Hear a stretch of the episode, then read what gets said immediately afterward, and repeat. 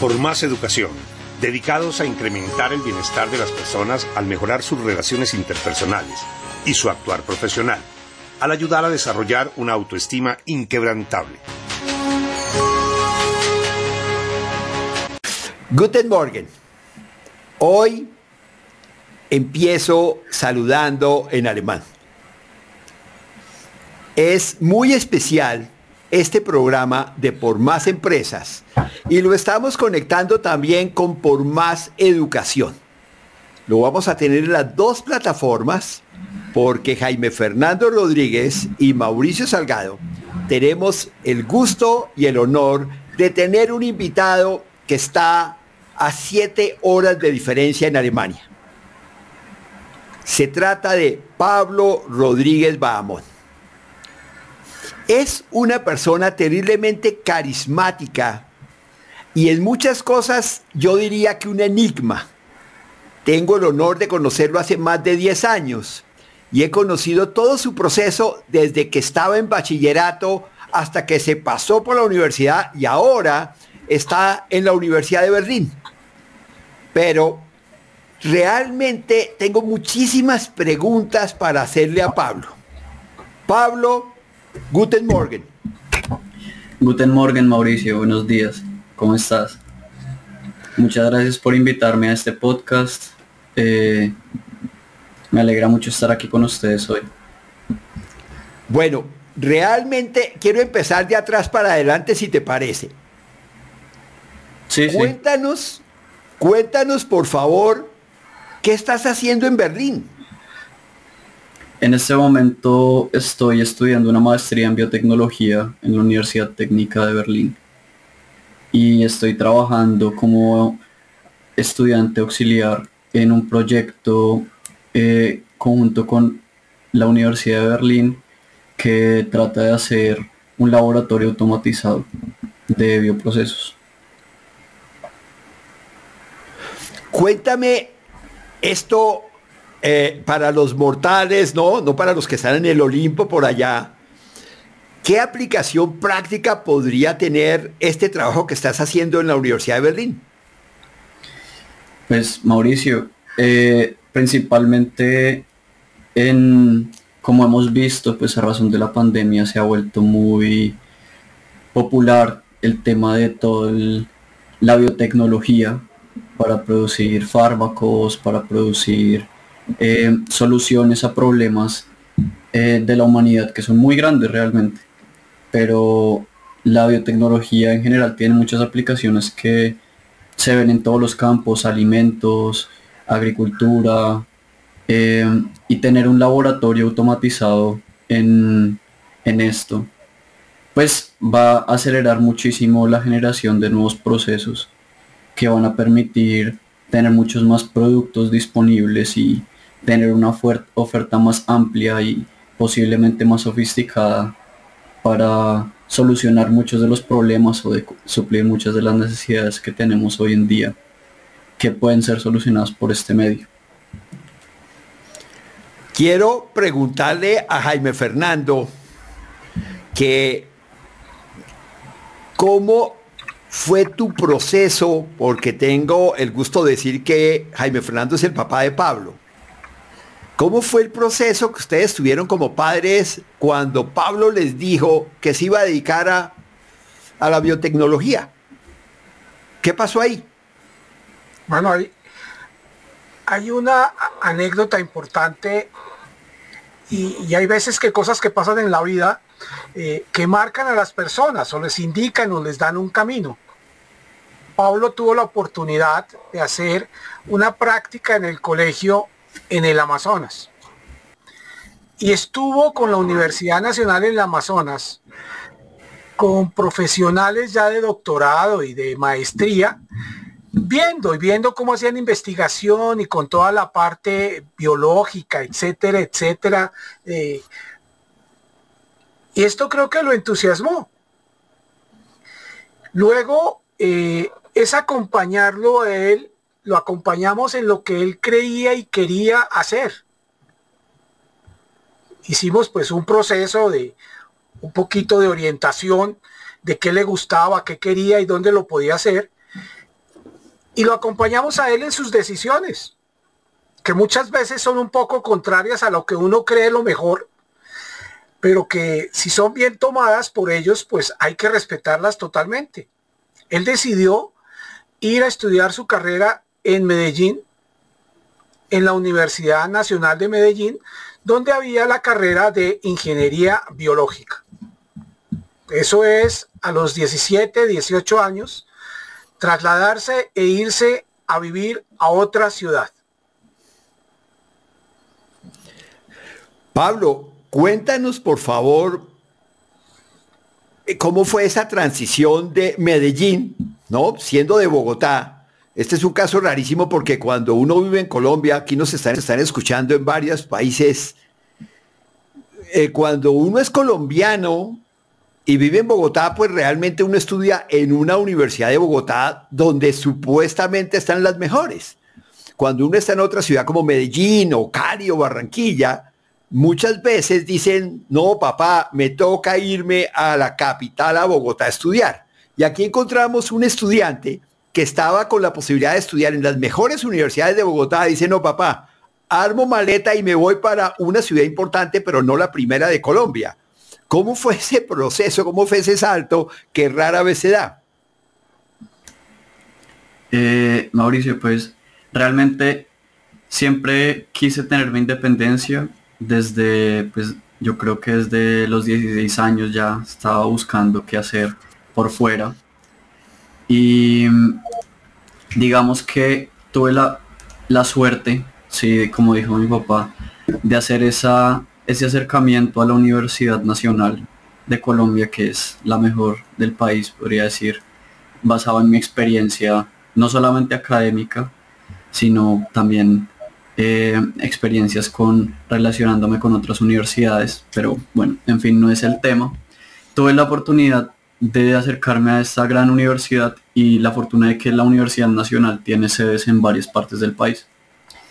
Y la, la sede de Medellín eh, se caracteriza por tener un montón de carreras transversales, o sea que combinan varias carreras o en, mi caso combinan dos, que es la ingeniería química con la biología, eh, y forman una carrera que se adapta a las necesidades actuales, que es la ingeniería biológica.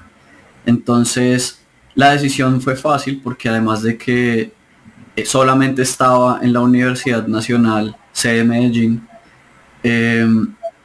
yo estaba muy seguro que eso es lo que yo quería hacer, porque realmente eh, desde que vi el perfil del profesional de la carrera dije, ese quiero ser yo, así quiero ser yo en un futuro y realmente fue una gran experiencia y fue un gran cambio.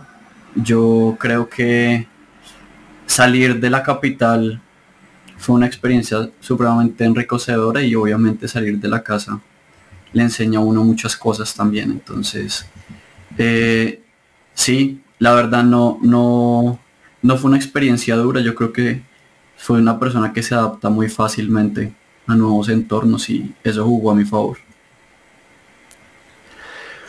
Veo que este viaje al Amazonas que tantos estudiantes en Colombia hacen fue definitivo para la escogencia de carrera. Yo tenía en mi mente con mis hijos, que han estado en el Amazonas también, pues la imagen de que es algo muy interesante, eh, valioso pues para conocer como colombiano, pero no había visto el impacto que puede generar una de estas salidas de colegio. ¿no? O sea, realmente ¿Qué, implicó? Había un profesor que entendiera em, de biología mucho, de química, o sea, como cuál fue el ingrediente que te abriera esa puerta.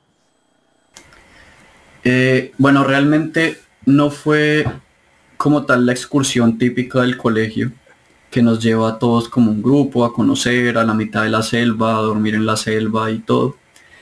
Eh, esa experiencia ya la había tenido antes o sea, yo ya había ido con mi colegio y me fascinó. Entonces, como tal, eh, me encantó la experiencia, así como expedición, como ir, conocer la selva, conocer pues que no todo el mundo vive como uno vive en la ciudad y la cantidad de riqueza cultural que tiene nuestro país. Pero la experiencia que realmente me marcó y que me llevó como a estudiar lo que estudié en la universidad que estudié fue eh, una pasantía, por así decirlo, que el colegio me exigía para graduarme. Y yo le dije a mis papás que yo quería irme allá, al Amazonas otra vez. ¿Hacer qué? No sé, pero quería irme allá. Entonces, eh, mi mamá tenía una paciente que era profesora de la Universidad Nacional, sede Leticia. Y ella le comentó, o sea, yo ya le había dicho a mi mamá y mi mamá cuando eh, habló con la paciente y se, y se dio cuenta que ella vivía pues en Leticia y trabajaba en la Universidad Nacional, le preguntó si era posible que yo fuera pues a su laboratorio a hacer la pasantía, que era un mes, y para ver pues cómo, las, cómo eran las instalaciones de la universidad y todo. Y, y la profesora muy amablemente le dijo que sí, pero que ya no iba a estar. Sí, no iba a estar en las fechas que yo, que yo tenía que hacer la pasantía, pero que me, me pasaba el contacto de un profesor que se llama Santiago Duque, que es un profesor que admiro muchísimo todavía, que también es profesor en la mm, Universidad Nacional C de Leticia, y me dijo que le escribiera simplemente un correo con, con el propósito de mi pasantía y que me motivó a hacerla ya.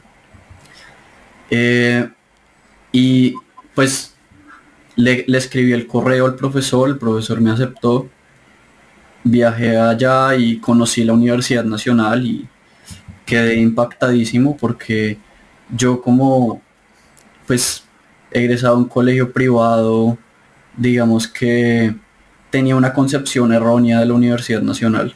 ¿Sí? Las universidades públicas no, no son muy renombradas en un colegio privado. Eh, entonces esta experiencia me abrió los ojos, me abrió los ojos a la universidad pública, me abrió los ojos a una realidad nacional, que es que una institución le puede dar la oportunidad a las personas que no tienen recursos económicos de obtener educación de altísima calidad y tener la oportunidad de construirse el mejor futuro que ellos quieran tener y que puedan laborar con sus manos. Y yo creo que desde ese momento me, me enamoré de la Universidad Nacional. Y realmente ya la única opción que yo no sabía todavía que estudiar, no sabía si iba a estudiar biología, ingeniería química. Yo solamente sabía que quería estudiar biología e ingeniería. Entonces busqué biología e ingeniería, Universidad Colombia y salió Ingeniería Biológica, Universidad Nacional de Colombia. Ingresé al link, leí el perfil y dije, este es mi perfil. Esto es lo que yo quiero hacer. Y así terminé decidiendo eh, la carrera y la universidad que yo quería. Creo que es una experiencia totalmente enriquecedora y yo creo que para millones de estudiantes que tenemos en Colombia muy valiosa. Veo elementos esenciales como la posibilidad que tuviste de hacer una pasantía, o sea, algo práctico, algo real en el mundo real, o sea, no una monografía o tesis como es tan usual en nuestros colegios, sino bajar al mundo real y explorar, descubrir, ¿no? Y valiosísimo. Lo otro, el comentario que estás haciendo de la educación pública. Qué maravilla, realmente porque la percepción que hay a veces de la universidad pública es que no es de buena calidad cuando es todo lo contrario. No, tú lo pruebas. O sea, lo otro es una universidad pública de avanzada, porque la ingeniería biológica está en las fronteras de la ciencia del siglo XXI. ¿no? Tú estás, yo creo que tú estás entre un porcentaje muy pequeño en el mundo dedicado a lo que haces. O sea, creo que, creo, y obviamente estás en el sitio perfecto, Alemania, donde valora muchísimo esos conocimientos, por algo será, creo que es la 21 potencia que tiene superávit, em, realmente tiene dinero, realmente. No es la más grande por el tamaño de país, pero evidentemente desde el punto de vista de recursos económicos está por encima de cualquiera en el mundo y en parte porque enriquece muchísimo la investigación científica, ¿no? Y atrapa a personas como tú que no son para nada alemanes, sino que pueden ir a estudiar en Alemania. Creo que estoy haciendo como un perfil correcto de lo que es la percepción alemana. Sí, es, es correcto, la verdad aquí se nota mucho la, la inversión en la educación y claro, eso es un factor decisivo eh, para la velocidad con la que se van a obtener resultados. Entre más dinero tengan los científicos, pues existen más posibilidades de traer, como me pasó a mí, científicos de otras partes del mundo con aptitudes que mm, encajan y pues la economía al fin y al cabo termina beneficiándose de eso. Entonces es, es muy interesante el modelo que tienen aquí, además de que aquí la educación es pública y la, mejor educación es pública, pues eh, me parece que es pues de admirar, la verdad, que le puedan dar educación pública hasta los inmigrantes. Y eso, claro, abre muchas puertas y abre muchos, muchas opciones de, de hacer convenios, porque los, las personas que llegan ya tituladas desde otros países obviamente tienen contactos y dan, digamos, abren esas puertas a relaciones entre laboratorios o entre empresas, ¿sí? Que es muy inteligente, o sea, al final uno ve que ellos lo tienen muy claro. Ellos necesitan los mejores profesionales porque quieren tener las mejores empresas, ¿no? Y la única forma de hacer eso es llamarlos y hacer atractivo el país, que digamos el clima no es lo más atractivo, ¿sí? pero hay que hacerlo atractivo de otra forma y, el dinero es una, es una motivación muy grande y para la investigación sobre todo, como lo dijiste, es una eh, perspectiva muy que proyecta muchos años, ¿sí? No estamos solucionando solamente los problemas actuales, no, sino está, se está proyectando a estrategias para resolver problemas venideros, ¿sí? Como es todo lo que es la automatización que está viendo, claro, hoy en día hay una demanda, pero cada día somos más personas. Entonces cada día tenemos que tener mejor tecnología y tecnología más eficiente para generar suficientes recursos para suplir la necesidad de todas esas personas que todos los días aumentan, ¿no? Entonces, es, son, ellos ven cosas y proyectan las cosas de una forma muy distinta a como yo conocía siendo la Universidad Nacional también bastante, digamos, tiende mucho a tener una visión muy buena, pero es que aquí ellos de verdad que están muy muy bien situados en eso, porque además tecnológicamente nos llevan muchísima ventaja, entonces ellos, además de la ventaja de visión, tienen muchos años de ventaja tecnológica que les permiten ver más allá. Entonces, es, un gran país para estar y para desarrollarse como ingeniero biológico, como ingeniero en general, creería yo. Quiero sumar otro elemento que es el rol de papás que facilitaron eso, porque a veces es muy usual, lo digo como papá, pensar que uno sabe qué es lo mejor para los hijos. ¿Cierto? Cuéntanos, Jaime Fernando, ¿cómo fue en tu familia, con tu señora, cómo fue ese apoyo, ese proceso, que yo sé que no solamente se lo han dado a Pablo, sino también a tu hija, ¿no? ¿Cómo fue eso para que Pablo esté logrando lo que está haciendo?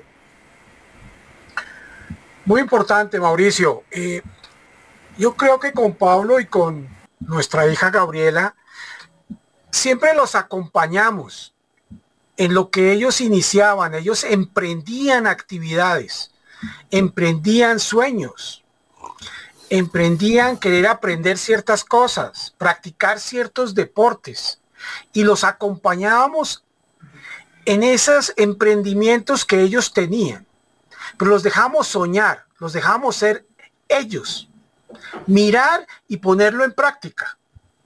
Y yo creo que esto para mí ha sido muy importante porque como tú ves claramente, quien eligió su carrera fue Pablo. Quien eligió dónde estudiar fue Pablo. Quien eligió estar en Alemania fue Pablo.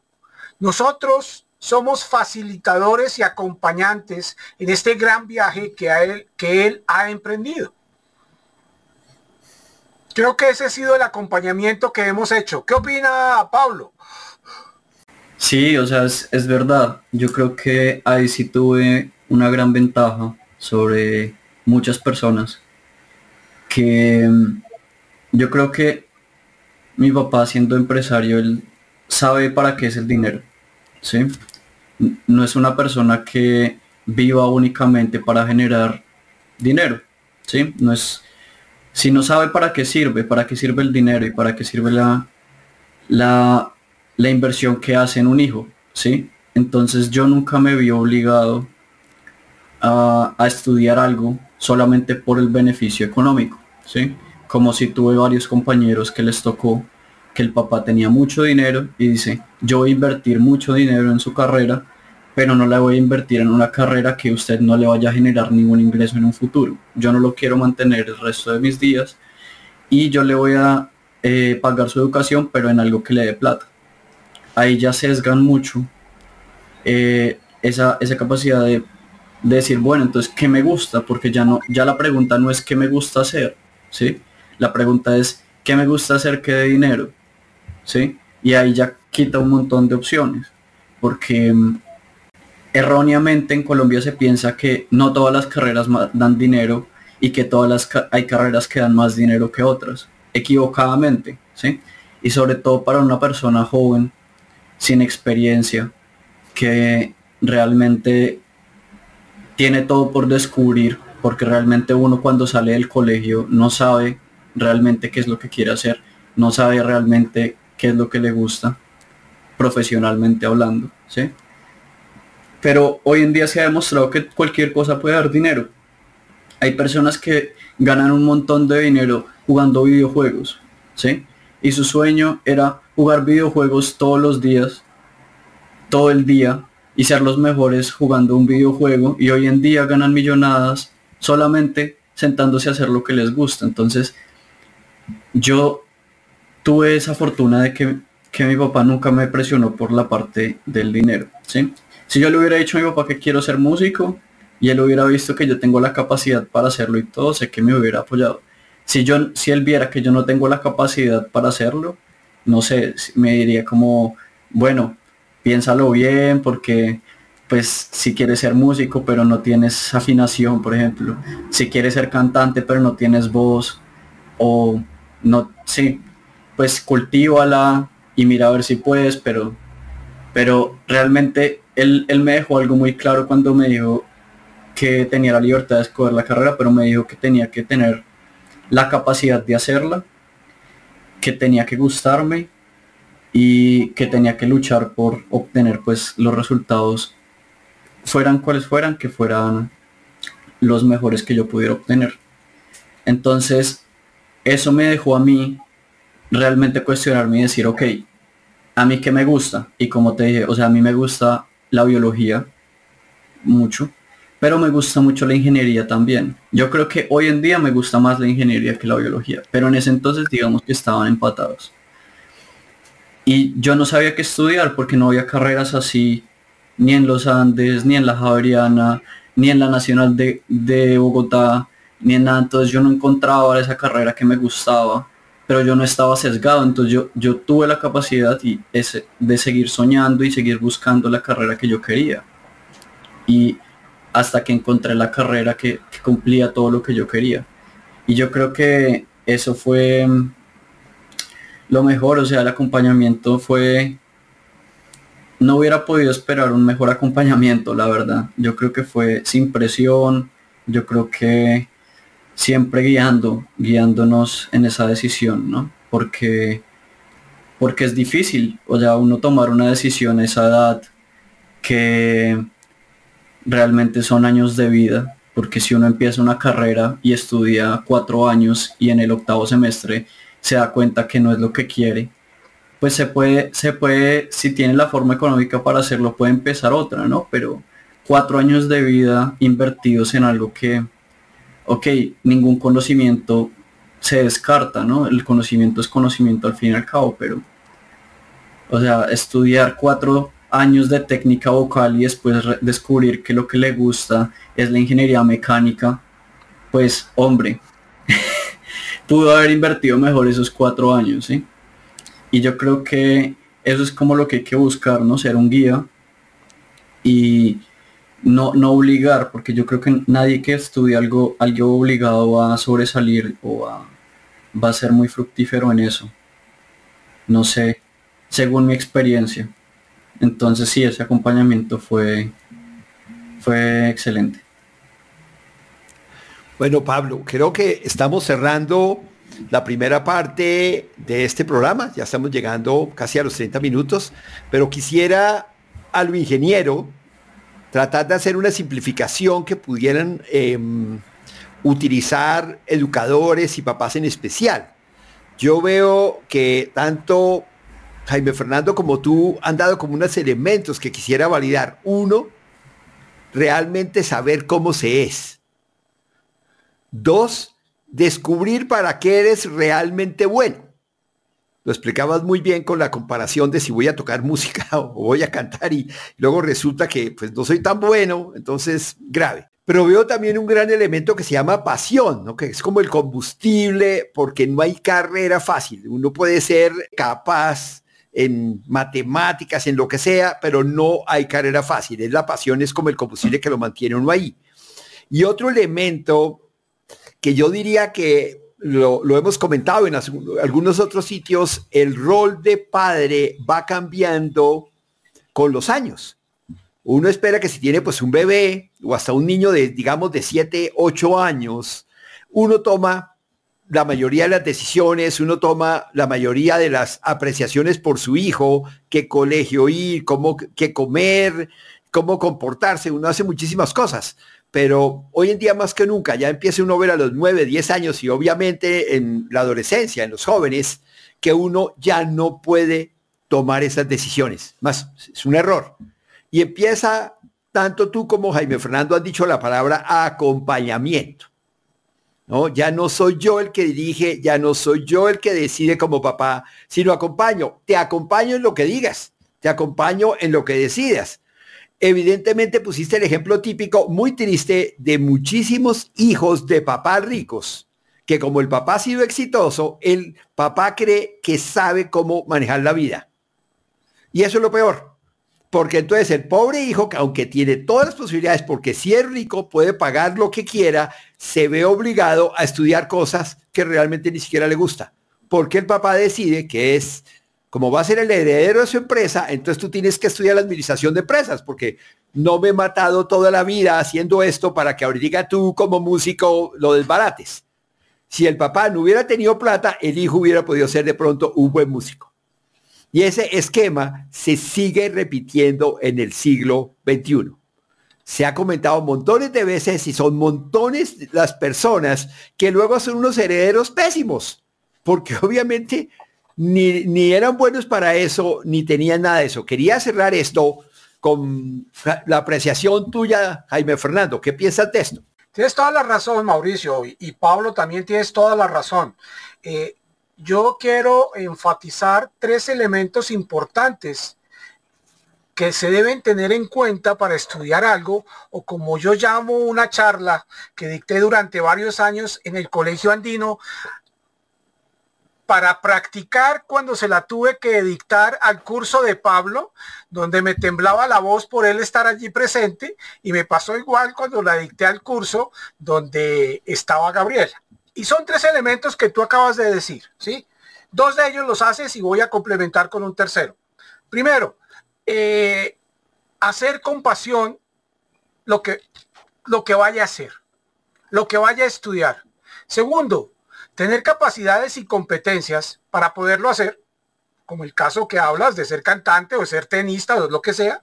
Y tercero, uno muy importante, empezar a tener una enorme claridad de qué desea recibir en un futuro por esto que está haciendo. ¿Qué es lo que quiere? Porque ese se vuelve un motivador muy, muy fuerte para que la gente se impulse en lo que está haciendo. Yo quiero ayudar a la gente, yo quiero realizarme, yo quiero ser millonario, eh, yo quiero ser famoso. Un número de cosas que no importa el número que sean, pero es empezar a tener claridad cuál es el retorno que quiere recibir para empezar a conseguirlo. Bueno, entonces te doy la palabra, Mauricio, para que cierres esta sesión y en el próximo programa también continuaremos con Pablo ya hablando sobre otros temas. Mis gracias totales, Pablo. Ha sido realmente un espacio maravilloso, terriblemente enriquecedor como siempre. Qué rico podernos eh, aprovechar esta tecnología, esta virtualidad y aunque estás tan lejos, también tenerte tan cerca y que podamos llegar a tantas personas porque nos están escuchando, ya sé que en Suiza, en Chile, en los Estados Unidos, en España y en varios países de Latinoamérica. Es muy motivador poder compartir esto contigo. Muchas gracias, Pablo. A ustedes por invitarme, muchas gracias. Y termino preguntándote una cosa en alemán. ¿Cómo se dice hasta pronto? Se dice auf Wiedersehen. Auf Wiedersehen. Auf Wiedersehen. Auf Wiedersehen. En Por Más Educación agradecemos todo el apoyo. Síguenos en las diferentes redes para que recibas contenidos exclusivos. Y no dudes en comunicarte con nosotros para que recibas un acompañamiento personalizado.